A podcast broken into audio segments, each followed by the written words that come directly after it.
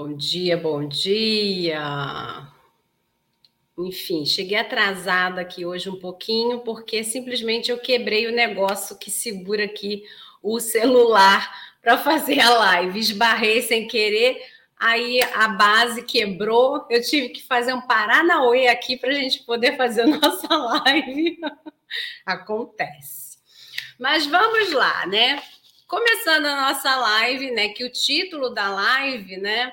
É, o que não fazer ao descobrir uma traição, aumente as suas chances né, de restaurar o seu casamento. É, esse título não serve apenas para quem acabou de descobrir uma traição, serve para quem anda no processo da traição também, né? Talvez o título não tenha sido muito feliz aí, porque poderia abranger mais pessoas, né? Como vocês sabem, bom dia, Deise, bom dia, Deisiane, né? Bom dia, Luísa. Luísa está sempre aqui nas lives. Bom, é, como vocês sabem, eu estou recomeçando o processo aqui das lives. A gente está fazendo um teste aqui sobre esse horário de live e tal. E hoje eu ainda me atrasei um pouco, né? Por causa desse imprevisto de ter quebrado a base de, do, do negócio do celular que eu faço live. Mas aí a gente vai, como sempre, no nosso conteúdo, que é um conteúdo muito muito, muito peculiar, né? Bom dia, sou de Belém do Pará. Nossa, terra gostosa, adoro Belém do Pará. Nossa. Olha, primeira coisa que a gente vai ver hoje é que você que é nova por aqui, tem uns que já me acompanham há algum tempo, mas você que é nova por aqui, primeira coisa que a gente vai olhar hoje é o que que você tem que pensar a respeito, botar na cabecinha na hora que está acontecendo uma traição, tá?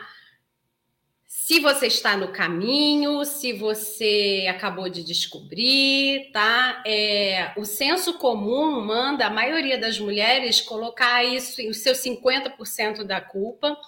Eu acho que isso tem mudado já, graças ao bom pai, porque isso não é o correto, né? É, isso depende tudo de, do, pelo, sobre o costume de uma sociedade. Não tem nada de 50% de culpa numa traição, não. Tem no casamento disfuncional, que é aquele que ninguém está se encontrando, está dando problema, né? Então, ok, esse daí, ok. Mas dentro de uma traição, jamais, tá? Então, vamos lá. Para você que não me conhece, eu vou me apresentar. Meu nome é Carla Cunha, eu sou psicanalista clínica, terapeuta de casais e da mulher e treinadora do comportamento e da comunicação familiar, tá? Ou seja, estamos no combo. A gente vai da traição ao disfuncional, do disfuncional à traição, né? E vamos lá. Bom, sem grandes delongas, vamos ao que interessa. Primeira coisa que ao descobrir uma traição você tem que fazer, né? A gente vai falar do que não fazer e ao mesmo tempo do que fazer. Primeira coisa do que você tem que fazer, tá? Calar a boquicha, não fazer escândalo, não ir impulsivamente para cima dele, porque quando você descobre uma traição, né? Dependendo da forma como você descobre a traição, é, a, você pode agir de uma forma que depois você não não consiga lidar com as consequências, tá?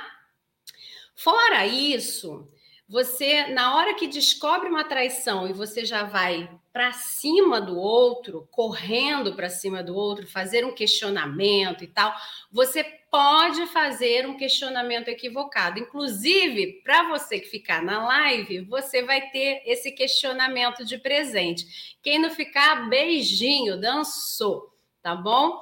A gente aqui não deixa a live salva e aí é assim, quem tá tá, quem não tá, beijinhos, tá bom?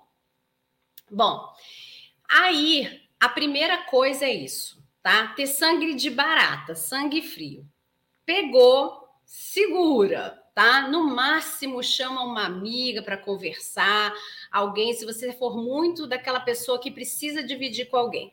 No máximo isso. Com ele, jamais. A não ser que você tenha dado de cara com ele, amante, aí não tem muito como, né? Mas até nessa situação, a melhor coisa a fazer é fazer a presença para você já ter essa prova, fazer seu posicionamento e a sua presença olhando olho no olho dele e se retirar. Por que disso? Você aumenta algumas chances dele repensar o que ele está fazendo. Porque se você corre para cima dele, se numa num flagrante, por exemplo, ele já sabe que para você ter aquele tipo de reação significa que você ainda sente algo por ele muito forte, que pode ser inclusive uma dependência emocional. E ele joga com isso. E aí vem o raio dos 50% da culpa que não existe em traição. Vou, vou de novo botar, não existe em traição, né? É, e quando isso acontece, aliás, existe culpa de verdade, mas aí é 100% e só em dois casos, tá? Mas todos os outros casos, não existe esse negócio de 50%, não. Tudo poderia ser feito de outra forma, tá? E aí, é, quando você faz essa história de se posicionar chorando, gritando, cobrando, fazendo qualquer coisa que você, se você estivesse do lado de fora dessa situação, você enxergando uma mulher fazendo diante de uma descoberta de uma traição, você diria para você, nossa, talvez ela tenha eliminado as chances dela de se respeitar, de se posicionar e de talvez até desse casamento continuar ou não. Tá tudo bem também se não continuar ou não mas é, existe um, uma forma de, diferente, vamos botar assim, de você se posicionar, que é esse sangue frio, e você vai ver os benefícios que ele traz, tá? Bom, aliás, eu esqueci de avisar quem estiver só ouvindo, não estiver assistindo a live, a minha cachorrinha está aqui na sala comigo. Então, ela pode latir, não se assuste você que não está ouvindo, tá bom? Ou não está vendo a imagem, está só ouvindo. Bom, então, a primeira coisa é não faça barraco. Fazer barraco tira todo o foco do problema, tá? Então, quem está cometendo um ato errado é ele. Se você faz um barraco, começa aquela história de mas também olha ela, mas também olha o que ela fez, mas também não precisava. E mesmo que você não seja criticada no barraco, você seja acolhida pelas pessoas, as pessoas vão te acolher e no início vai parecer que está todo mundo realmente sentindo a dor com você e pode até estar tá verdadeiramente sentindo essa dor com você, tá? Mas depois, com o tempo passando, você vai se sentindo refém dessas pessoas que te ajudaram. Porque, afinal de contas, elas querem acompanhar esse processo e não vão achar justo que você não compartilhe com elas as suas decisões. Para que você compartilhe com elas as suas decisões ou a sua vida, no final das contas, você vai estar ouvindo um monte de conselho de pessoas que vão dizer para você camufladas de empática, se eu estivesse no seu lugar, eu faria X, se eu estivesse no seu lugar, eu faria assado. Tudo que a gente fala para o outro, se eu estivesse no seu lugar, não é empatia, é conselho, tá? Empatia é outra coisa. E aí você fica refém desses grandes conselheiros que te acolheram lá no início, quando você estava dando um barraco, tá? Então, barraco é uma coisa que não se faz. Mulher que descobre traição, qualquer que seja a traição, a primeira, a segunda, a terceira, se você na primeira já fez barraco, na segunda já não faça o barraco, tá? Porque se você também está passando por diversas traições, é porque você não veio para o lado de cá ainda, né? Hum, tá? Mas existe, né? A gente, às vezes, eu recebo mulheres que passaram uma vida de traição no casamento, né? Então, se você descobrir alguma traição, não faça barraco. Se for um flagrante, olha bem no olhinho dele, olha bem no olhinho da criatura, causa aquele mal-estar só com a sua presença, sabe? Só com a áurea e se retira. Você tem mais chances dele repensar, dele verificar que ele não tem saída e ele ter que te explicar tintim por tintim sem fazer nenhum tipo de processo manipulatório você tem mais chances dessa mulher também entender a roubada que ela entrou e ela também confrontar ele.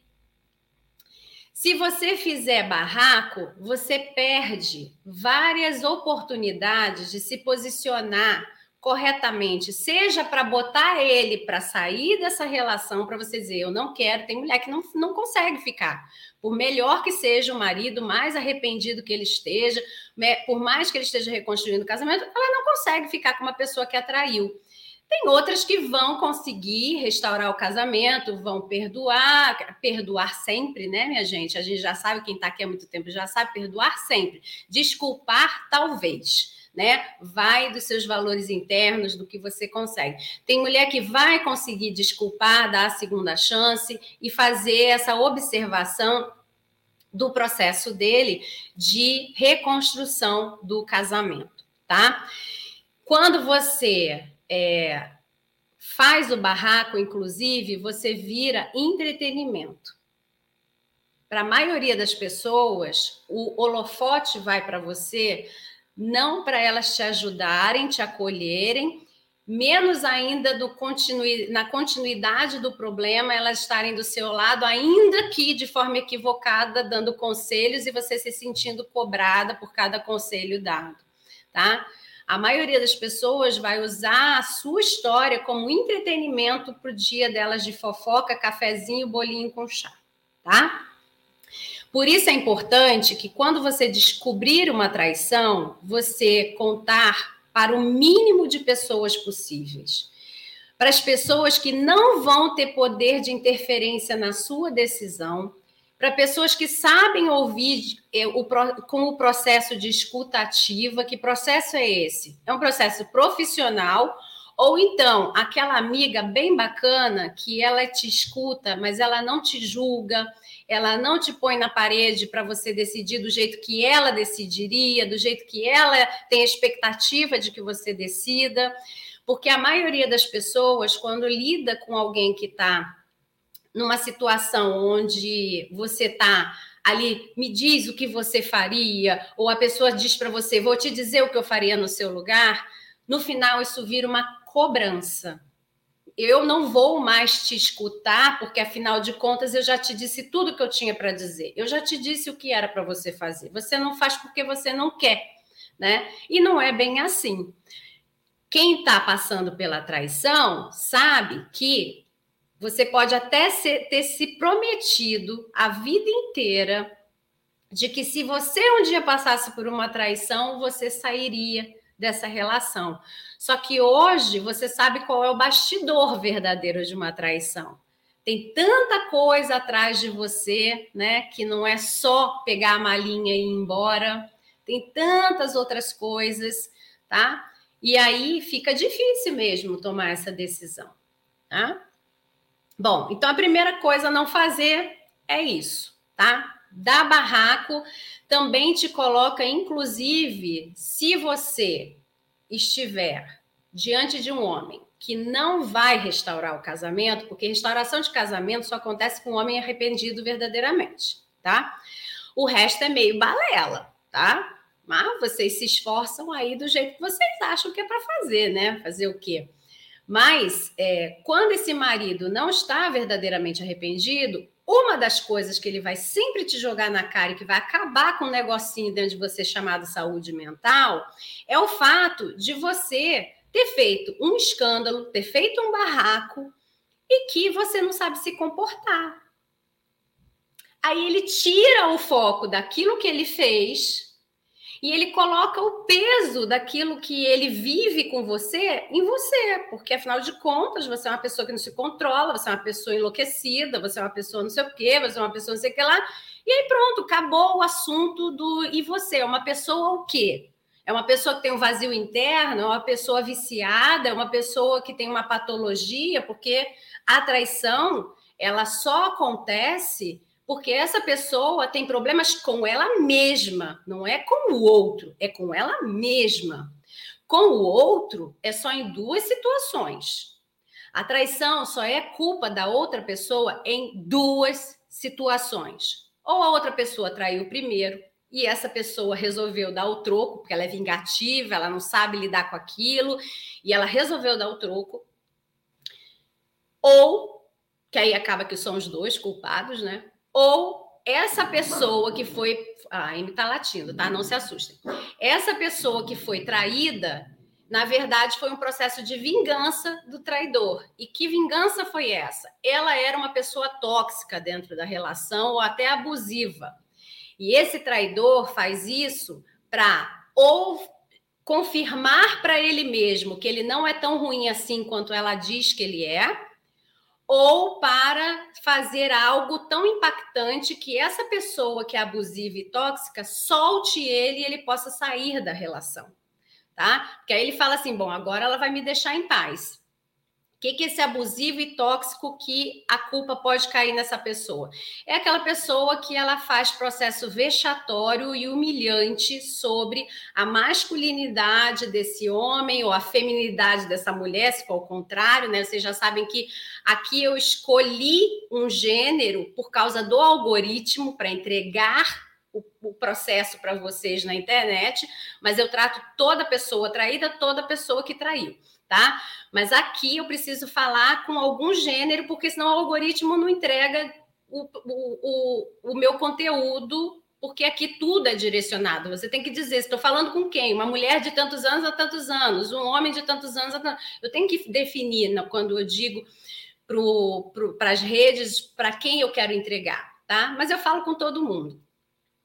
Então, é, essa, essa, essa pessoa, ela atinge a autoestima do outro, dizendo o quanto ele é ele é uma pessoa que não provê bem, ou quanto ele é uma pessoa que não serve para o trelelê, ou quanto ele é uma pessoa que é incompetente, que não serve para nada, é aquela pessoa que ela tá o dia inteiro, bom dia, Lúcia, tá o dia inteiro quebrando a autoestima do outro, seja só dentro de casa, ou seja, dentro de casa e na rua, tá? E essa pessoa que é tóxica e faz isso, no final das contas, ela tem uma baita de uma baixa autoestima e ela precisa diminuir o outro para ela se sentir maior. Ela não quer se mexer para ela se melhorar e se sentir mais do que ela acha que ela é. E aí, em vez dela começar a trabalhar para ela se melhorar, ela fala assim: quer saber? Deixa eu destruir o outro, porque assim eu não preciso subir o degrau, não preciso fazer esforço. E se eu destruo ele, ele desce tanto o degrau que ele fica bem longe de mim. Então eu continuo, continuo sendo superior a ele, tá? E aí, essa pessoa que está aqui embaixo, ela acaba falando assim: deixa eu me vingar disso, porque eu não estou aguentando e eu quero sair dessa relação, então ela, ela é tão superior que ela não vai topar ficar com uma pessoa que a traiu. Então, deixa eu pegar, trair, porque ela vai se sentir humilhada, porque ela é superior, ela não vai ser traída jamais. Então, ela vai querer terminar essa relação comigo e a gente vai acabar. Ou então, ele pega e fala: Bom, deixa eu ir confirmar lá fora se alguém me quer, porque ela diz que eu não presto para ninguém, eu não presto para nada, que se eu sair dessa relação ninguém me quer, ninguém vai me amar, então deixa eu fazer esse teste. E aí eles descobrem que tem gente que quer, né? Então, só nesses dois casos, a culpa da traição é de quem foi traído. O resto, esquece. Esquece, é balela, não tem nada de 50%, tá?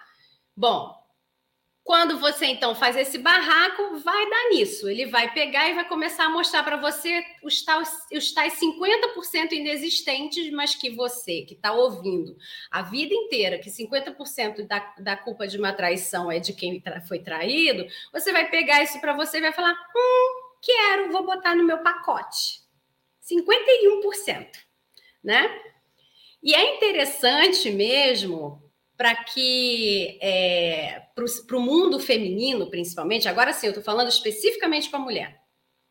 É interessante para o mundo feminino que ela seja culpada, né? Ela se sinta culpada de, dessa relação, porque hoje em dia a maioria dos casamentos não são feitos por homem, pelo homem e pela mulher, né? Pelos dois juntos. É feito por essa mulher que ela vai melhorando tudo sozinha, fazendo tudo sozinha.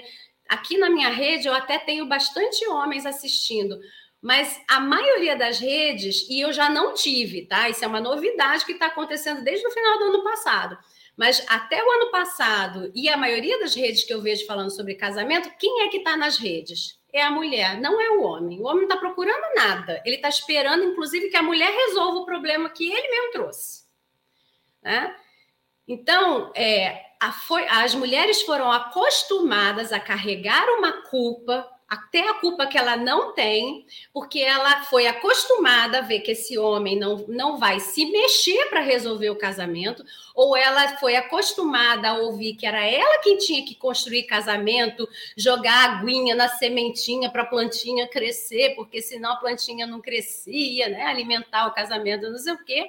E aí ela fala assim: se eu não pegar culpa, o casamento vai acabar, porque ele não vai nem se mexer ele não se mexia quando eu reclamava de uma toalha. Imagina se mexer agora que ele me traiu e que ele fica dizendo para mim que faltou coisa dentro do casamento.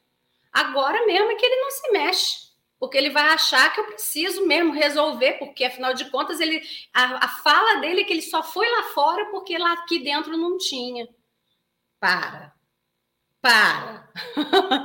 ah, para. Eu nem vou entrar nesse, nessa conversa hoje, porque não vai dar tempo, mas já para, já entenda que você tem que parar por aí se ouvir uma bobagem dessa. Bom, a segunda coisa, então, é para você não correr para salvar o casamento, né? Porque quando você corre para salvar o casamento, você está mostrando para ele que você tem uma dependência emocional, você não vive sozinha, você não vive sem ele.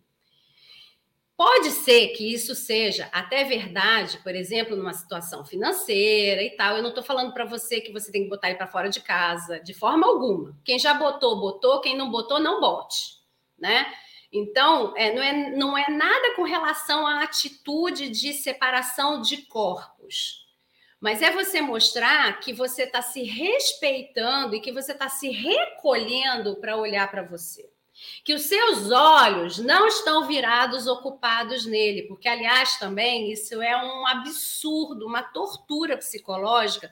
Alguém dizer para você assim: você foi traída? Onde estavam seus olhos enquanto seu marido estava te traindo? Gente, os olhos da pessoa geralmente tá trabalhando, ocupada com filho, ocupada com alguma doença, ocupada com algum parente que está doente procurando crescer profissionalmente, que o resultado desse crescimento profissional vai acabar caindo no casal. Então, é um absurdo uma pessoa resolver falar para você que onde estavam seus olhos enquanto seu marido estava te traindo, que você não, não cuidou do casamento, não botou aguinha na plantinha. Se 50%, se a história era o tal dos 50% lá atrás, lembra? Aí você fala, mas então, sabe o que, que é? Quando eu estava fazendo lá, terminando o meu segundo grau, a minha faculdade, a minha pós-graduação, eu estava trabalhando para a gente ter um resultado financeiro na nossa vida, melhorar de vida. Esse era os 50% que eu estava entregando. E eu estava tão ocupada fazendo isso para nós dois, que não seria só para mim o resultado disso, que ele deveria estar regando o casamento enquanto eu estava olhando para isso. Assim como quando ele quis trabalhar, quis crescer de vida, quis mudar, eu estava regando lá a plantinha do casamento para ele poder ter 100% da atenção dele no trabalho. E era eu que chamava ele para dentro do casamento e falava: Olha, Tô com saudade. Olha, volta para casa mais cedo. Olha, vamos fazer uma comidinha juntos. Olha, a gente precisa de lazer. Olha, está faltando trelelê, não é? Por que, que quando é o inverso você não, você não cobra? E adoro quando eu pego feminista. Ah, mas quando eu pego feminista, eu falo assim: então, mas cadê aquele seu lado feminista que dizia um monte de coisa de igualdade, de não sei o que, de não sei o que lá? E aí, na hora mesmo de você ir lá e falar: então, mas que raio de 50% é esse? Que cálculo maluco é esse? Você não combate o cálculo desse. Você pega e faz: aí a culpa é minha. É, ele tem toda a razão. O casamento estava ruim e a culpa era minha. É, sim, o casamento estava ruim e essa parte do casamento ruim pode ser que você tenha também a sua parcela de responsabilidade. Mas por que é que esta criatura não virou para você e falou assim: vamos resolver isso? Tá ruim, vamos junto ver isso? Olha, você está crescendo profissionalmente, você está se dedicando muito, ou você está sendo muito mãe, você está ocupada com isso, e eu estou te chamando para você ser mulher novamente. Ó, vamos fazer junto? Vamos ver se a gente precisa de ajuda? Vamos ver se a gente precisa de um profissional ajudando a gente, já que você não está conseguindo comigo, né? Coisas que uma mulher faz, né? Então, gente, tô falando com você? É, tô falando então com você, menina. Tem uma lindinha que, que escreveu, ô, oh, Ego, tô, tá falando comigo. Tô falando então contigo, tá? Então, para de botar essa culpa. Quem carrega essa culpa, sabe o que, que é que a gente traduz? Você tá com tanto medo de perder esse casamento que você tá topando se perder de você para não perder o casamento. Inclusive, o que a maioria das mulheres fazem é correr para salvar o casamento e fala assim: depois eu vejo o que eu faço comigo. Aí ela corre, ela ajeita tudo para ele. Eu vou mostrar como vocês ajeitam, né? Vocês ajeitam tanto o casamento e ele vai lá e fala assim: ah, que legal, foi muito bom trair. Gente, vocês não sabem. Depois da traição, o casamento para mim ficou maravilhoso. Tá muito melhor. Tá muito melhor. De fato, o resultado que a gente quer é que depois de uma traição, se você vai reconstruir o seu casamento, é que você tenha um casamento muito melhor, mas muito melhor do que aquele primeiro casamento que você teve. Aquele homem que você casou, ele morre ele porque um homem verdadeiramente arrependido, ele renasce, ele é um outro homem, ele faz coisas diferentes, ele pensa diferente, ele se comporta diferente, ele se dedica ao casamento de uma forma diferente. E essa mulher, ela também está se reconstruindo e ela é uma nova mulher. Portanto, a gente não está falando de um casamento antes e depois da traição. A gente está falando de um casamento que teve uma traição e a gente está falando de um novo casamento. O casamento depois da traição é melhor para quem? Para quem, né? Então, a gente tem que olhar para pra, as coisas práticas acontecendo que trazem um resultado que talvez você não esteja preparada para colher, tá? Quando você faz esses 50% então dessa culpa e você sai para correr atrás de um casamento, você sai para fazer um barraco, até o momento, tudo que eu te mostrei é consequência que não, não vale a pena colher, né? Eu imagino que não vale a pena colher, que você esteja vendo, né? Tá? Eu tenho uma história que eu contei ano passado, até numa live, sobre uma mulher que ela descobriu uma traição, eu acho, né? Que ela pegou a traição no, no shopping. Né? E eu vi essa cena muitos anos atrás e contei numa live no ano passado. E essa cena me marcou dessa mulher. Ela pegou, deu bolsada, catou o cabelo da amante, voou no marido, foi uma confusão danada. O filho dela era um adulto que estava com ela, e aí segura a mãe daqui, vem segurança do shopping de lá, uma confusão. No final das contas, todo aquele barraco, eu não sei o que aconteceu com ela depois, mas todo aquele barraco. Ei, todo aquele barraco só serviu para entretenimento. Como eu disse, ela ia latir, tá, gente? Só serviu para entretenimento das pessoas, né?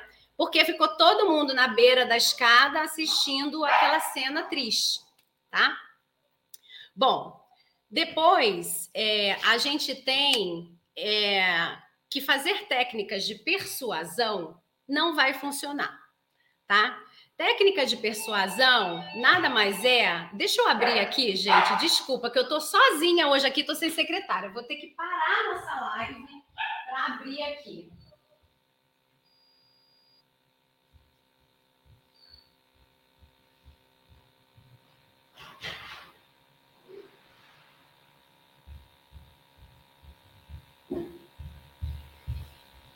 Vocês têm filho que vem sem chave? Eu estou com um filho sem chave. E aí tem que segurar a M aqui. Peraí, M. Calma. Desculpa por isso. Alguém vai dar bronca no filho? Vai, vai dar bronca no filho. O filho interrompendo a live, gente. Maior de idade, adulto. E aí o cachorro late, late, late, vou ter que cortar esse pedaço da gravação. E pronto.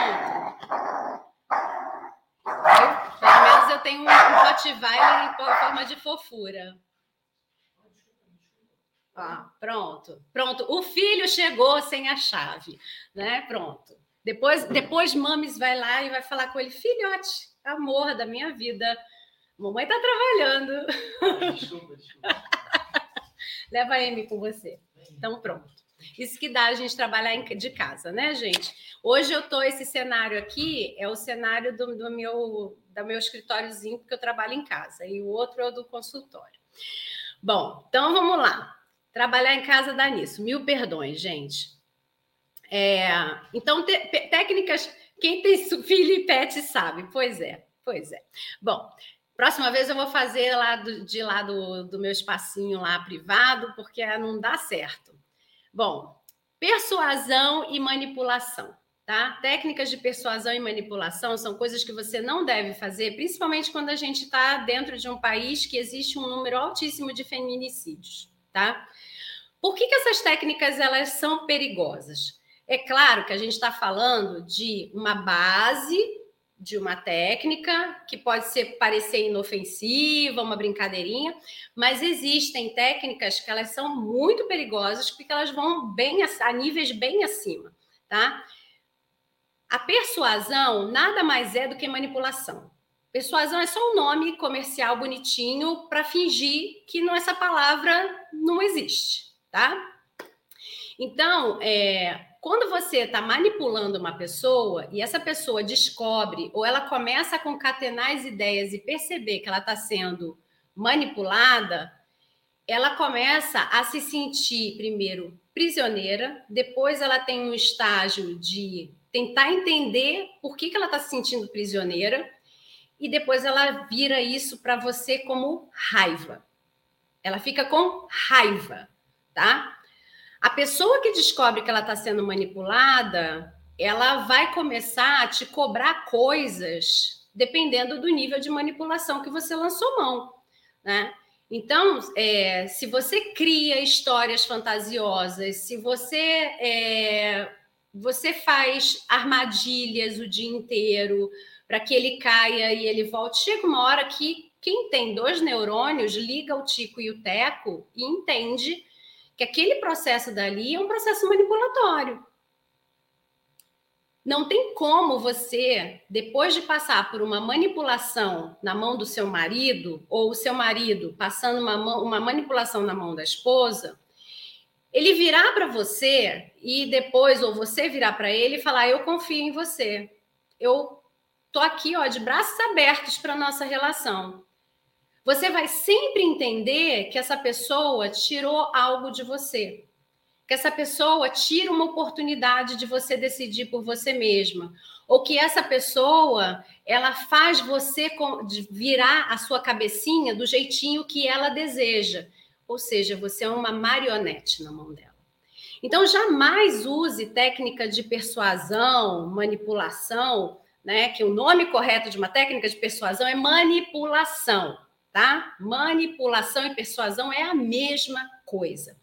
Essas técnicas, quando descobertas, elas não geram bons frutos. E dependendo de quem você esteja do lado, você pode trazer um resultado até violento para você muito cuidado, tá?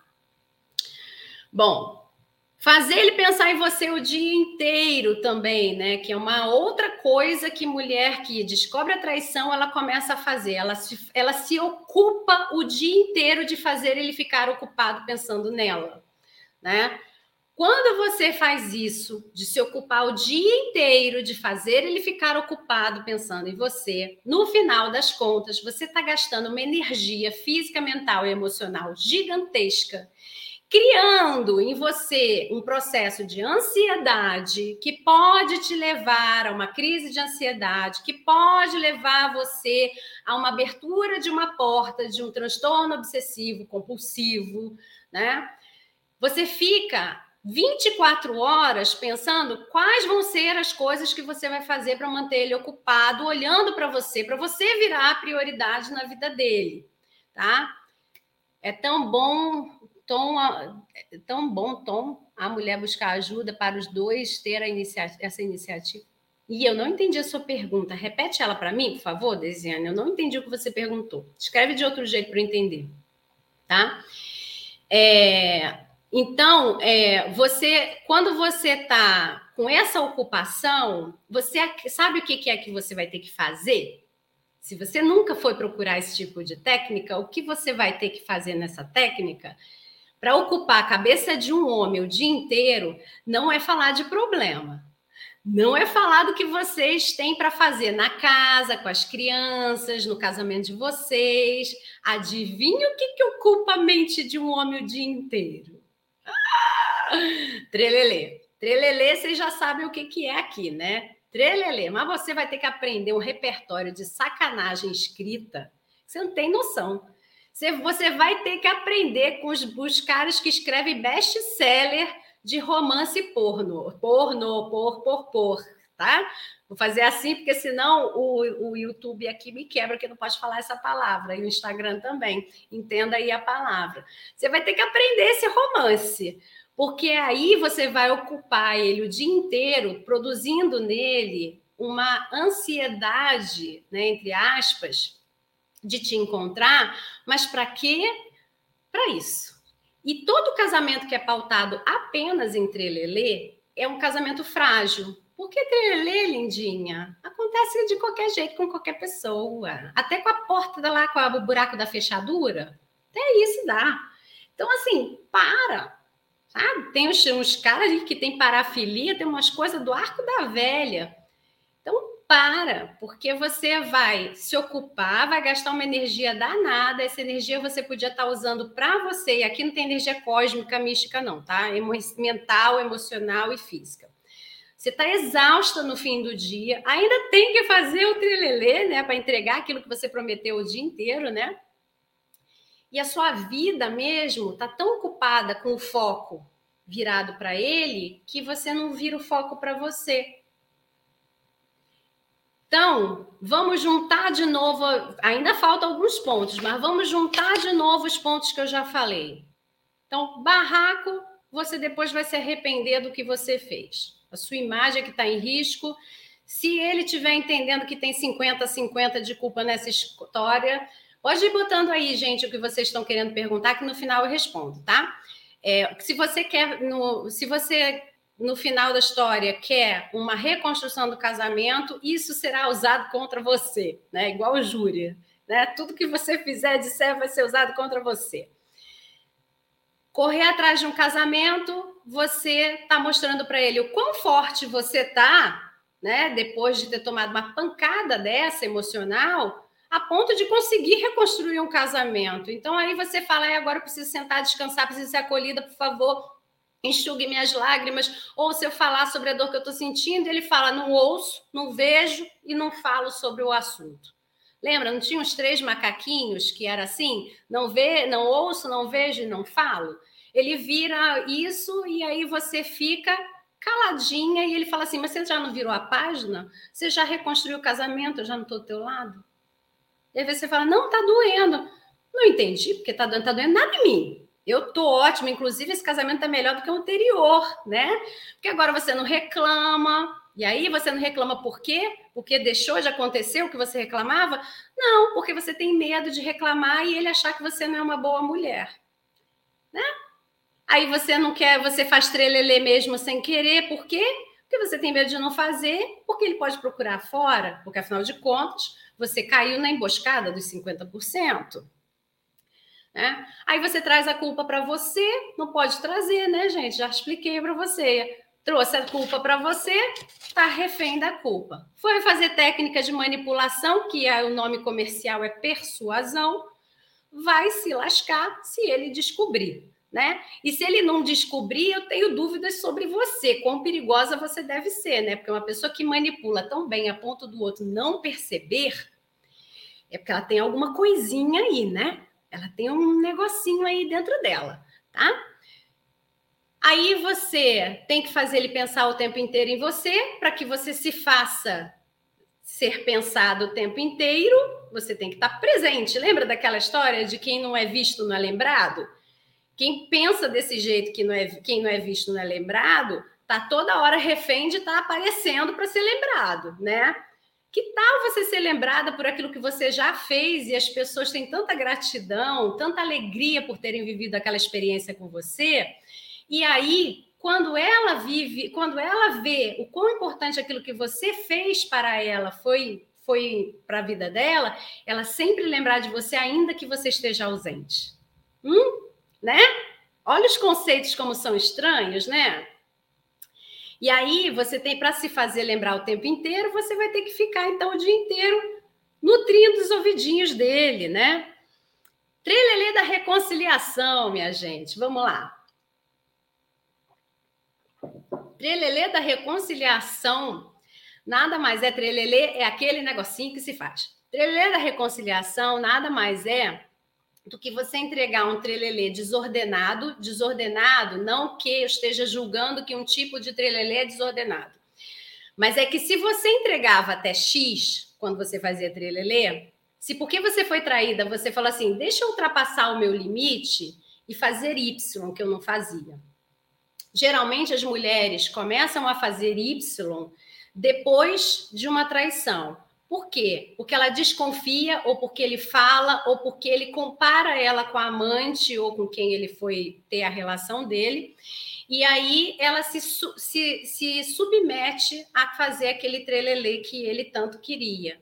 Quando você faz isso, minha linda, você está fadada a fazer isso para o resto da vida, porque ele já entendeu que você vai. Você vai até lá ou até mais. Então, se isso é desordenado para você, não faça, porque quando você fizer, você vai ter um problema emocional com você mesmo. Principalmente para quem tem processo religioso, porque a religião ela traz crenças que a gente fixa dentro da gente. Aliás, eu tenho a minha religião, tá? Que a gente fixa dentro da gente e que a gente se sente traindo ao, o divino, né? Traindo o preceito divino, qualquer que seja o seu divino, tá? Naquilo que você acredita. E aí você vai construir dentro de você uma traidora com aquilo que você acredita para saciar uma pessoa que te traiu. E aí você fica num conflito interno muito grande. Fora o você entender que aquilo é errado. Fora você que não entende que aquilo é errado, porque não é uma questão religiosa para você, você entender que você ultrapassou um limite para você, que você não gostaria de ter cedido, mas você fez para competir com uma pessoa que você nem sabe como fazia, né? Então, muito cuidado com esse negócio. E o, compa o, comparativo é que muitas mulheres começam a fazer esse trelelê da reconciliação tentando entregar algo que ela jamais vai entregar. Meu amor, trelelê se faz com qualquer coisa, tá? Tem gente, nossa, que inventa coisa para fazer. Mas, quando a gente está falando de corpo, por mais quase gêmea que você seja da outra pessoa, ela tem uma temperatura diferente, ela tem uma atração diferente, ela tem uma força lá da, da pitipitica diferente, ela, ela tem uma temperatura diferente, ela tem muita coisa diferente de você e você dela, porque afinal de contas somos únicos. Nem o gêmeo é igualzinho, igualzinho, igualzinho, igualzinho, igualzinho, igualzinho, né? Tem sempre alguma coisinha que se encontra diferente, tá? Então, é, muito cuidado com isso, tá?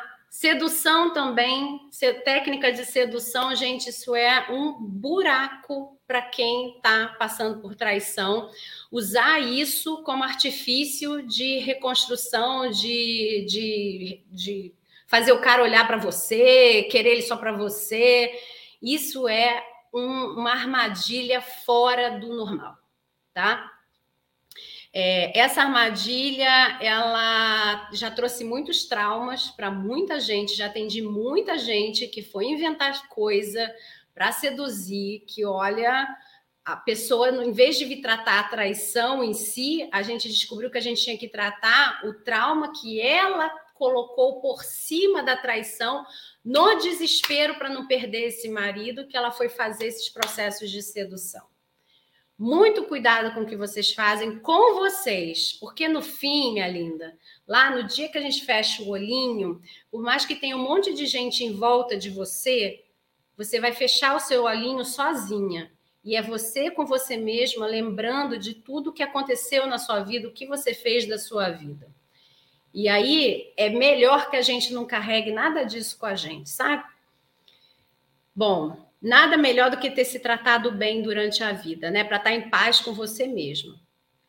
Ó, buscar técnicas que levam é, a culpa da traição é, para o processo familiar.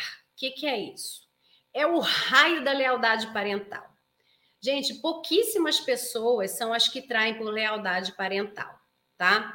Lealdade parental, eu não chamo desse nome. Esse, esse nome lealdade parental vem de uma técnica chamada constelação familiar, tá?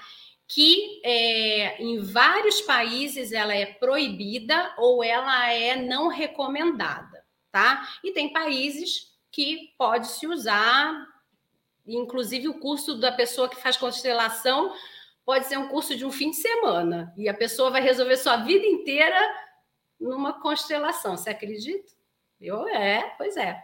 Então, fantástico, né? Hum, interessantíssimo, né? Bom, para a gente esse nome lealdade, lealdade parental, ele na verdade se chama repetição parental. O que, que é a repetição parental para a gente? Repetição parental é quando você tem aquele menino ou aquela menina, né? Que ela, ela come, essa, essa criança começa a idolatrar esse pai ou essa mãe. Eu vou falar no pai, porque a gente está falando do homem trai, que trai, né? Então ele começa a idolatrar esse pai. Esse pai é um pai que causa nele um trauma de abandono, de ausência, de, de responsabilidade emocional. E ele acredita que se ele se transformar naquilo que o pai deseja, que se ele fizer tudo que o pai quer, ele será aceito pelo pai. Aí ele começa a ver que não é o suficiente. Tá? Aí ele começa a querer, querer ser, ele, ele começa a pensar na cabecinha dele: o que, que eu posso fazer para o meu pai me notar? Já que ele, eu já eu não me sinto amado pelo meu pai, e esse meu pai ele fica aqui dizendo para mim que é, eu tenho que ser melhor, eu tenho que ser isso e aquilo. Vou me transformar no espelho dele.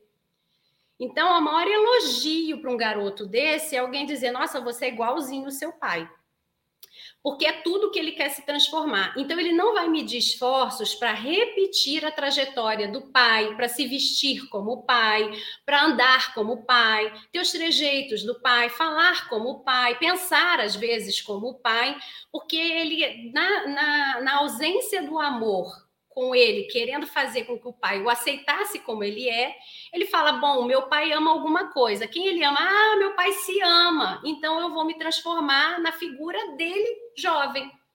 Eu vou fazer tudo o que ele faz, porque assim ele não vai ter como não me amar, porque eu sou a réplica dele.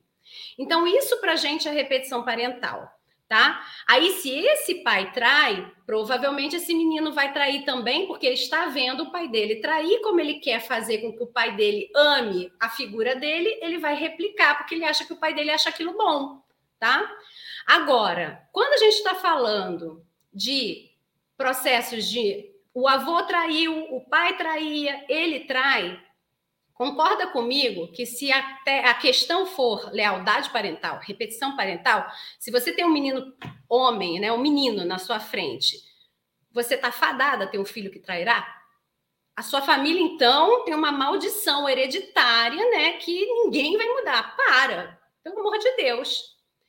Cada homem desse pode realmente ter traído por vários motivos diferentes um do outro e que não tem nada a ver com olhar para o avô e falar: ai, que legal, estou babando pelo meu avô, vou fazer tudo isso aqui, ó, porque meu avô, ó, meu avô traía, não é culpa minha. Eu vi meu avô traindo, eu vi meu pai traindo, então, ó, não é culpa minha, não é culpa minha, é culpa do meu avô e do meu pai. Gente, então, ninguém é responsável por mais nada. Para, gente, né? Vamos parar com esse negócio. Ninguém é mais responsável por absolutamente nada de mudança na sua vida, porque afinal de contas, né, essa pessoa não tem nada dentro dela que faça ela olhar e falar: "Ih, gente, tem alguma coisa errada com esse negócio de trair. Eu, tô, eu vi a minha mãe sofrer, eu vi minha avó sofrer, né? E se elas sofreram, quer dizer que isso faz pessoas sofrerem. Eu não quero fazer ninguém sofrer. Ele não podia parar e falar assim, então parou em mim? Ou então, se ele viu, nossa, meu avô traía porque ele vivia bêbado. Eu não bebo. O que, que eu tenho a ver com isso? O que, que a minha traição tem a ver com a traição do meu avô? Porque meu avô vivia bêbado. Quando bebe, em geral, perde o senso. Nem sabe mais o que está fazendo, está indo no instinto, dependendo do nível de bebida, o instinto que fala. O cara não bota uma gota de álcool na boca. Aí ele vai querer dizer que ele trai porque o avô traía, porque o pai traía. Gente, é, é só virou a, virou herança reversa, né? A gente passa herança para quem já morreu. Então, quem já se foi, a culpa é dele, hein? Se você se for, a culpa é do próximo, hein? do próximo, do próximo. E ninguém faz esse negócio parar. Por favor, né? Tá, é um atentado à inteligência, né? Bom, vamos lá. Contato zero, né? Contato zero também é outra coisa equivocadíssima, tá?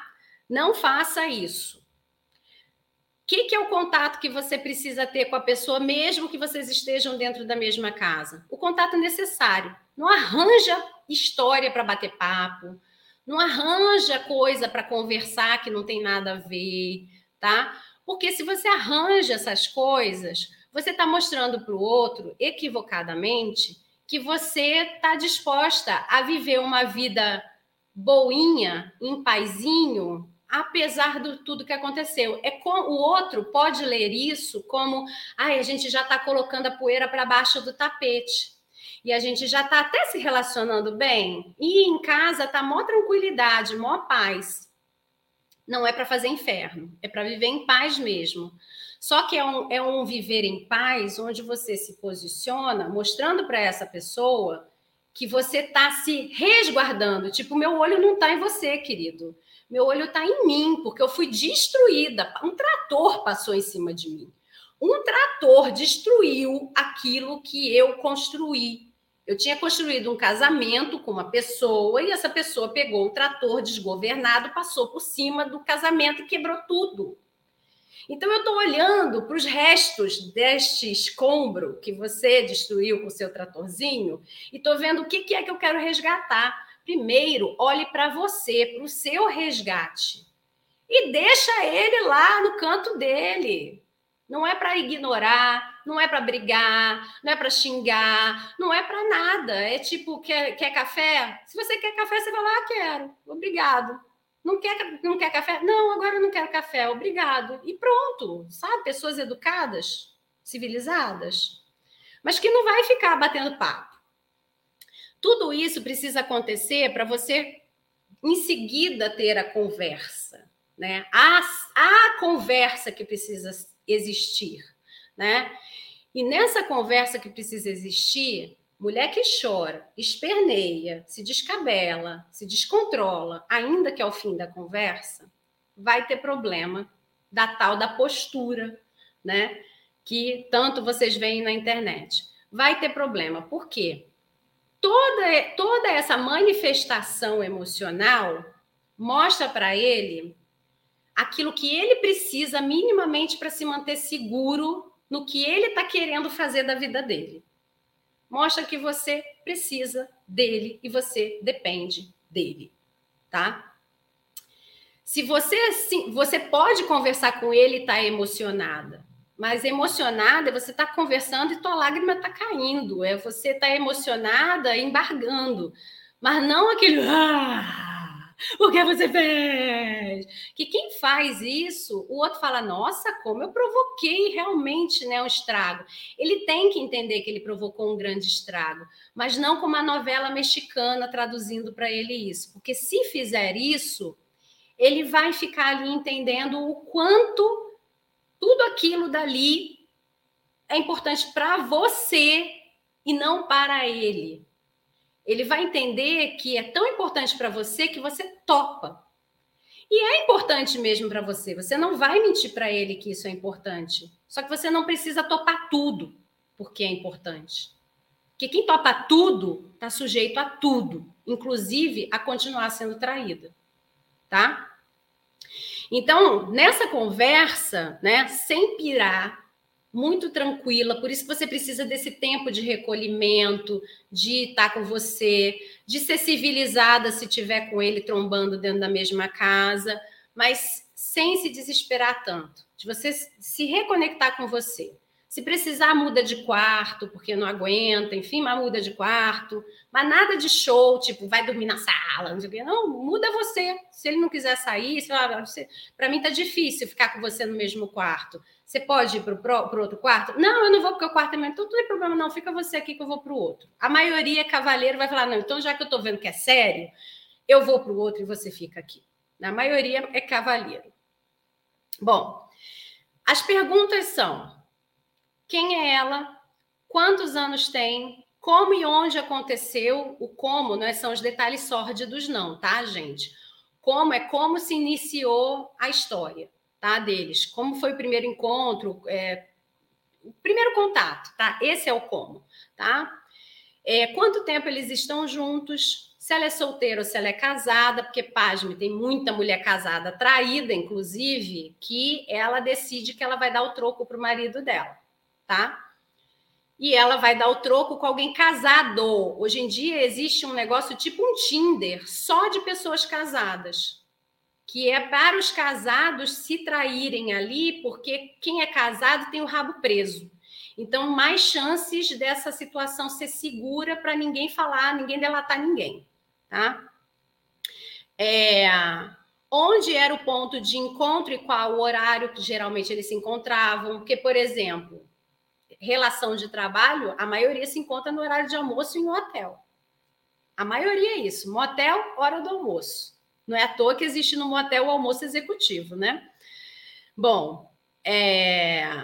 então você vai já, com essas perguntas, você já vai mapeando o que, que foi a traição, tá? Não precisa ficar o dia inteiro, mas e isso? E aquilo? E não sei o quê? E papipi? E papipi? Não. Faz as perguntas de uma vez só, espera as respostas.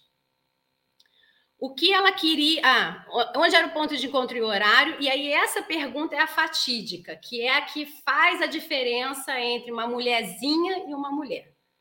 Uma mulherzinha, ela vai falar: o que ela tem que eu não tenho? O que, que você viu nela? Quando você faz isso, você está dizendo para ele: eu posso me transformar na cópia dela. Eu posso fazer alguma coisa que ela não fez. Eu, inclusive, estou sabendo que eu tenho culpa pela traição, porque eu estou te perguntando o que, que ela tem que eu não tenho. Porque se eu não tenho e você foi buscar, é porque a culpa é minha. Eu não tenho. Se você viu alguma coisa nela, é porque não tem em mim, né? Então, nunca, mas nunca, nunca, nunca na sua vida você faça essas duas perguntas. Nunca. Nunca, jamais, em tempo algum. Porque isso é você se colocar no, na humilhação maior que você possa imaginar quando você terminar o seu processo. Você, a maioria que termina o processo e que fez essa pergunta, ela fala, eu pergunto, e o que você se arrependeu ao fim desse processo que você olha para trás e o que você se arrependeu do que você fez lá atrás?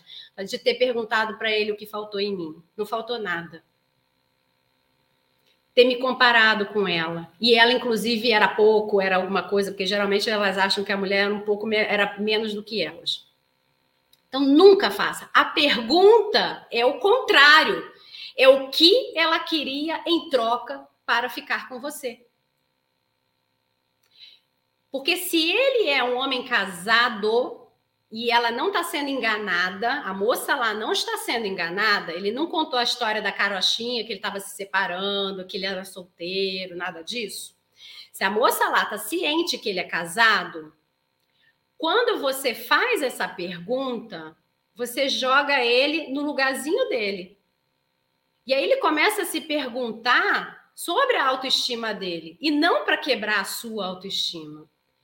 Você mostra para ele que ele não é a última bolacha do, do, pacote ou do biscoito, como se fala lá na minha terra no Rio de Janeiro, né? Você não é o último, último biscoito do pacote, né? Então, essa pergunta é a pergunta que difere você da outra lá, das outras pessoas, tá? Porque você nessa pergunta você já está se respeitando. A tradução dessa pergunta é: eu tenho valor, eu sei exatamente quem eu sou, o que eu oferecia dentro desse casamento, as minhas falhas, inclusive, mas eu também sei que eu não merecia isso, então eu quero saber o que, que ela queria em troca de ser a sua amante. Porque uma mulher que se propõe a ser amante de outro homem, Como, como eu já disse, se ela não é a tal da enganada que está achando que o cara é solteiro ou que o cara está se separando e tal.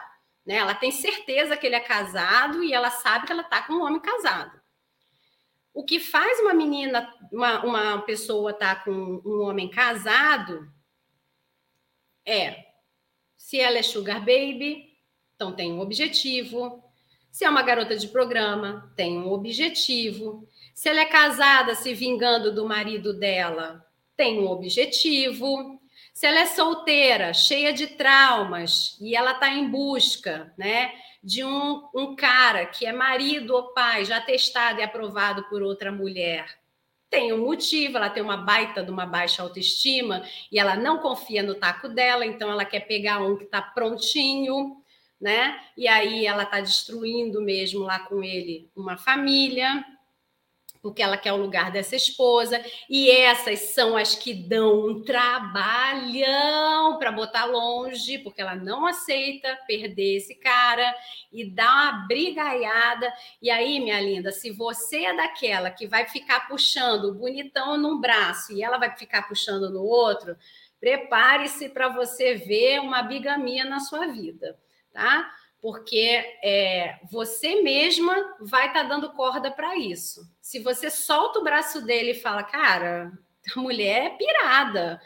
Eu já vi amante desse tipo em escola, em porta de escola de criança, para falar para a criança que ela era amante do pai só para atingir a esposa. Você vê o nível que as pessoas chegam. Então, esse tipo de pessoa, ela tá para tudo, porque na vida dela tudo já deu errado. Ela, é, ela tem uma sequência de fracassos internos, amorosos, e ela fala: Eu não vou mais pegar garoto que, é, não é, que é solteiro sem experiência de casamento, não. Eu quero um cara que já sabe o que quer viver em casal. E aí, quando ela pega, ela vê que teve alguma coisinha, e vixe, Maria. Aí é essa mesmo que você tem que tomar cuidado.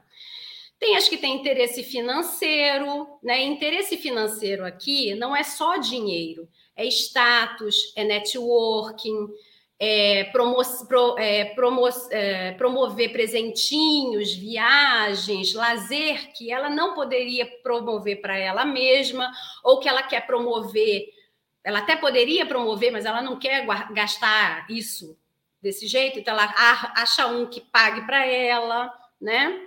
São mulheres que às vezes trabalham junto com eles, e aí tem que ver qual é o cargo dela, se ela está abaixo dele na hierarquia da empresa, se ela é par dele, se ela é igual a ele na hierarquia da empresa, se ela está acima dele.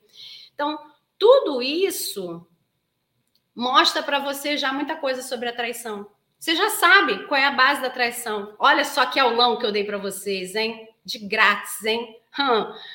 Então, tudo isso, todas essas perguntas com a posturinha certa, fazem ele pensar a respeito do que ele fez, do buraco que ele se enfiou e da mulher que está ali na frente dele, que não é uma coisinha que está desesperada, gritando no ouvido dele e dizendo para ele um monte de coisa e não sei o quê.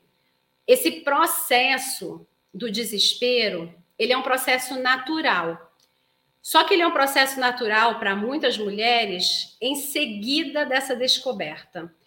No em seguida da descoberta, é natural que a pessoa que não sabe o que fazer e que já fez um monte de coisa errada, ela começa a se desesperar, a sentir dor, a chorar, a, a gritar, a confrontar, a arrumar briga, a entrar naquele ciclo de tortura para com o outro, né? De brigar o dia inteiro, perguntar o dia inteiro por quê.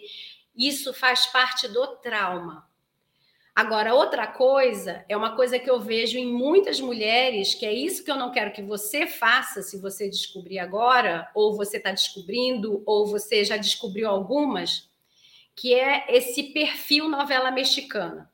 Esse perfil novela mexicana, na entrada, ele dá muito errado. Você vai angariar muitos problemas emocionais, tá? Então, é para você se conscientizar mesmo disso, tá? De verdade. Não dá para brincar de novela mexicana quando a coisa está iniciando. A sua vida não é uma novela. Novela é escrita para durar nove meses. E quando acaba, geralmente tem um final feliz para os atores, mas eles voltam para a vida de verdade, de verdade deles. A sua vida de verdade termina no dia que você fechar seus olhinhos, e a gente não sabe que dia é esse. Então não brinca de novela mexicana, porque você não sabe quantos capítulos você tem pela frente na sua vida, tá? Que eu espero que seja longa, cheia de saúde, tá? Mas que se você ficar brincando de novela mexicana todos os dias, escrevendo um novo capítulo, quanto tempo você vai durar dentro desse processo com saúde? Porque traição adoece. A mulher pode ter uma série de doenças psicossomáticas, que eu não vou falar aqui, mas psicossomáticas que elas advêm do trauma da traição. A traição é um trauma muito grande, muito, muito grande. Ela quebra muitas bases que você sai da casa, da sua casa de origem, da sua família de origem, carregando já alguns poucos traumas desses, ou muitos traumas desses, ou até que nenhum trauma desse, e aí você cai numa, numa construção sua, onde tem esse trauma. Então, quem tinha muito vai acumular mais, quem tinha mais ou menos acumula um pouco mais, e quem não tinha nada se depara com uma coisa completamente nova e assustadora. Traição é sério. São cinco emoções que são atingidas e mais um luto, porque aquele casamento ele morre, tá? O casamento novo não é continuação daquele casamento, é um novo casamento, tá? Keisa, eu sou prova disso. Que bom. Bom, vamos lá. Deixa eu ler aqui agora algumas coisas, que eu já estou com uma hora e seis. Eu tenho atendimento agora, meu pai. Querida, se você estiver assistindo a live, eu já vou. Peraí, tá? Deixa eu só responder algumas perguntinhas aqui. Olha, enquanto eu estou vendo aqui, para você que quiser fazer o curso Stop, faça o curso Super Atraição dos Primeiros Passos, que vai te dar uma super ajuda aí nesse seu processo de mudar a sua cabeça. É, para você que quer mentoria, a mentoria aqui é individual, são três sessões individuais comigo, de uma hora cada uma, mais o curso para você assistir quantas vezes você quiser ao longo de um ano. Para o marido tem o Pare de Trair e a gente ainda tem o processo terapêutico. E quando a traição parte da mulher e meses depois descobrir do marido com duas mulheres diferentes. E a gente tem aí um casal que está prestes a querer falar assim: vamos fazer então uma relação aberta. É assim que começa a relação aberta, viu? Descobrindo que cada um já estava na sua. Vocês têm que olhar o que, que é que estava unindo vocês, então. Porque uma coisa é quando você está sendo traída ou você está traindo e você tem seu motivo interno. Você não traiu ele por causa dele, você traiu ele porque você tem alguma coisa com você. E ele estava traindo você porque tinha alguma coisa lá com ele, né? A não ser que ele tenha descoberto e falou: quer saber? Vou trair. Até porque a maioria dos homens eles têm uma necessidade de descartar a mulher por causa da, da, do que eles aprendem na sociedade. A educação de um menino ainda é diferente da educação de uma menina.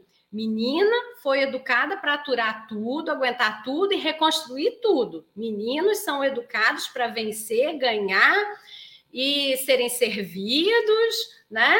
E se a pessoa os trair, beijo e tchau, passa para outra, porque o mundo é para isso, né? Fila que anda. Então, tem alguma coisa aí entre vocês que vocês vão ter que conversar, porque se os dois traem.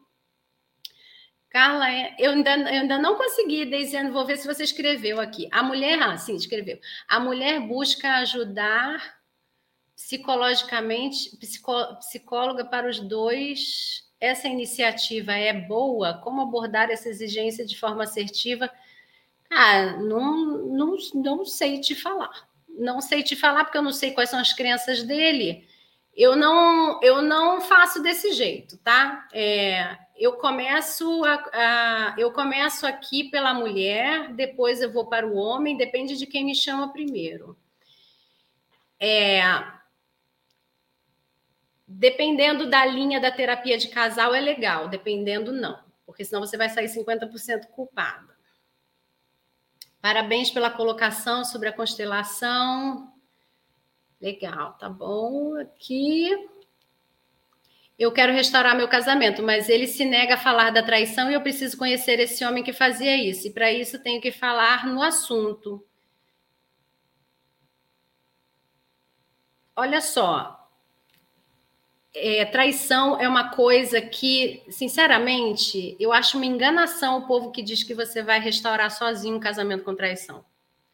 Já é difícil restaurar um casamento, um casamento disfuncional sozinha, imagina com traição. O que você, o que acontece dentro de um casamento com traição é se a mulher se posiciona certo e ele entende que ele fez besteira e que ele quer esse casamento, essa mulher não precisa nem mexer uma palha. Ele corre para atendê-la. Gente, eu tenho tanto homem que correu atrás do casamento, vocês não podem imaginar, é porque vocês têm medo de dar oportunidade do marido de vocês correr atrás do casamento. Porque vocês têm medo de lidar com o processo de rejeição, de abandono, porque vai que ele não se mexe, né? Então, já, eu não, como eu não quero ver se ele vai se mexer ou não, porque eu não quero lidar com isso, melhor coisa que eu posso fazer, então, é eu correr atrás por ele e por mim.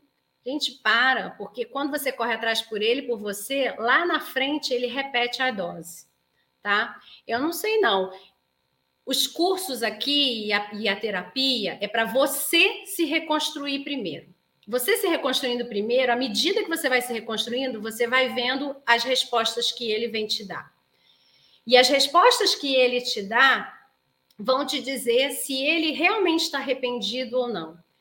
Você vai ver ele reconstruir esse casamento por você e chamando você para reconstruir.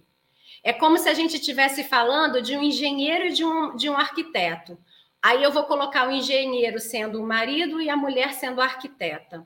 É como se ele desenhasse, botasse a base, os pilares agora, e você chegasse para botar revestimento, dividir os dormitórios, dizer que cor você quer alguma coisa, então, ele te chama para finalização, tá? É, é, diferente o processo. Quando você faz os outros processos, que pode dar lá seus resultados, mas eu vejo bastante gente vindo para cá dizendo não funcionou.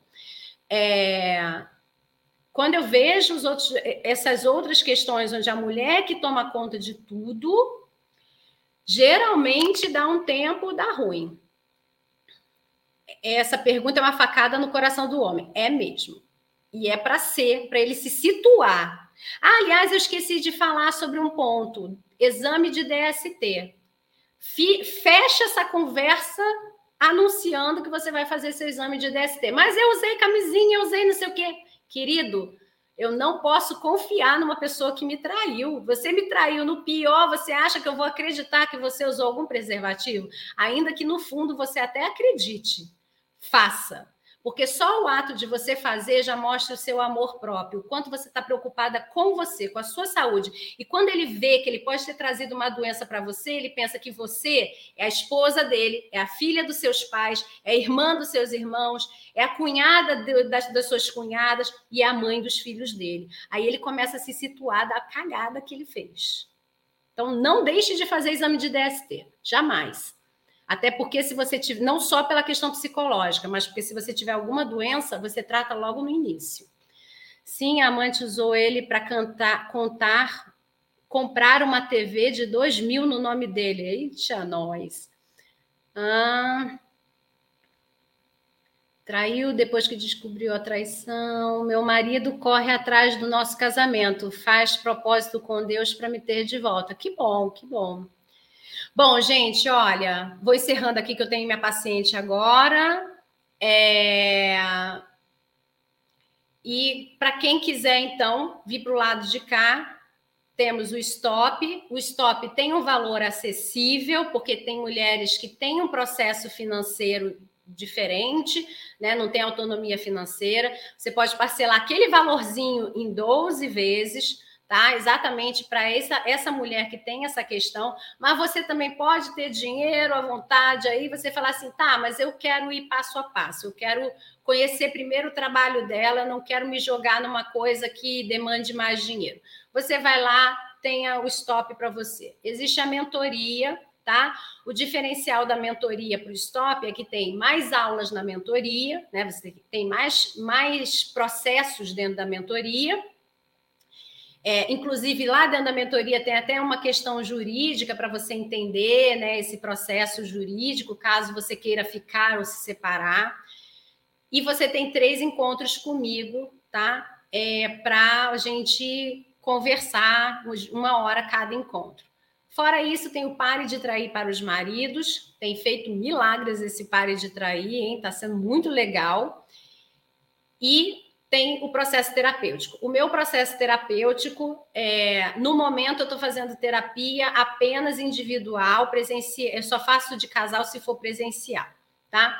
É, a, a, terapia individual, fique tranquila, porque eu tenho uma sessão que se chama apoio ao paciente. E eu chamo o marido para vir conversar comigo uma, duas vezes, três vezes que eu precise, tá? Para eu também entender o que está acontecendo com ele, como ele funciona. E, eventualmente, a gente pode se juntar os três para conversar. Mas a terapia é de quem procurou a terapia, tá? Não é uma terapia de casal. É só porque quando você vem, você vai falar para mim o que ele é um psicopata, narcisista, não sei o que. Eu falo, cara, não é. Para. Parou, que também não é isso tudo, tá? Bom, ah, Ana, te ouvir sempre me faz bem, me faz ter confiança em mim. Muito bom, Ana, muito bom. Isso aí que a gente quer. Gente, ó, grande beijo para vocês. Até quarta-feira que vem, tá bom? Então, um abraço. Vou desligando aqui vocês primeiro no Instagram. Tchau, tchau.